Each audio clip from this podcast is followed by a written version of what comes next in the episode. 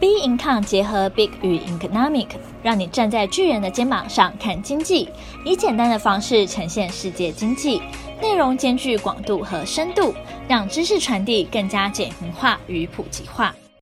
B Income 本周全球经济笔记，二零二零年第三季未来展望。三月，新冠肺炎疫情在全球各地大爆发，各国央行实施前所未有的宽松政策，更多流动资金进入股市中。全球股价指数也回到疫情爆发前的高点，市场仍聚焦在科技股，像是 FAANG 这类龙头型个股，股价涨幅远高于实体经济的成长。观察第三季股市的涨跌，要持续关注以下因素：第一点，企业第二季营收是否因为疫情而进一步恶化？第二点，三月二十七日，美国国会批准的规模二点二兆美元救助法案，未来是否延长失业就业金的补助？第三点，二次疫情爆发是否会再次带来封城的风险？第四点，七月十七日、七月十八日，欧盟举行峰会，各国领袖未能就经济刺激方案和复苏基金达成共识。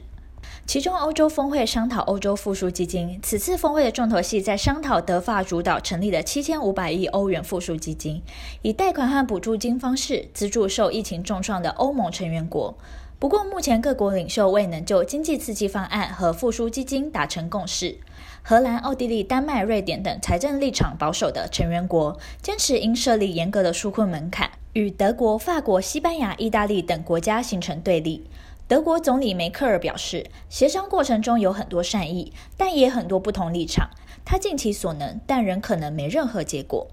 另外，七月新冠肺炎确诊病例数持续窜升。美国生物制药公司 Gilead 的研究显示，抗病毒药物瑞德西韦可有效降低患者的死亡风险，为治疗对策的问世带来希望，带动七月十日美国公债殖利率自低点反弹，十年期公债殖利率上涨二点八个基点至零点六三三 percent。回顾四月份，美国十年公债殖利率来到了零点七七 percent。随着新冠肺炎疫情影响到美国经济数据，市场担忧对经济更加剧重挫。避险需求增加，十年公债殖利率下跌至零点五七 percent。外汇市场考虑到二次疫情的爆发，主要货币应该会在区间震荡。六月，美国 Fed 在 FOMC 会议上宣布利率政策维持不变至二零二二年底，并维持目前的量化宽松政策。同样在六月举行的欧洲央行会议，结果宣布将紧急抗疫购债计划总规模增加六千亿欧元至一点三五兆欧元，并将持续到二零二一年六月。在美国、欧洲长期宽松政策下，预计汇率仍维持以美元为主的基调上，并趋于贬值。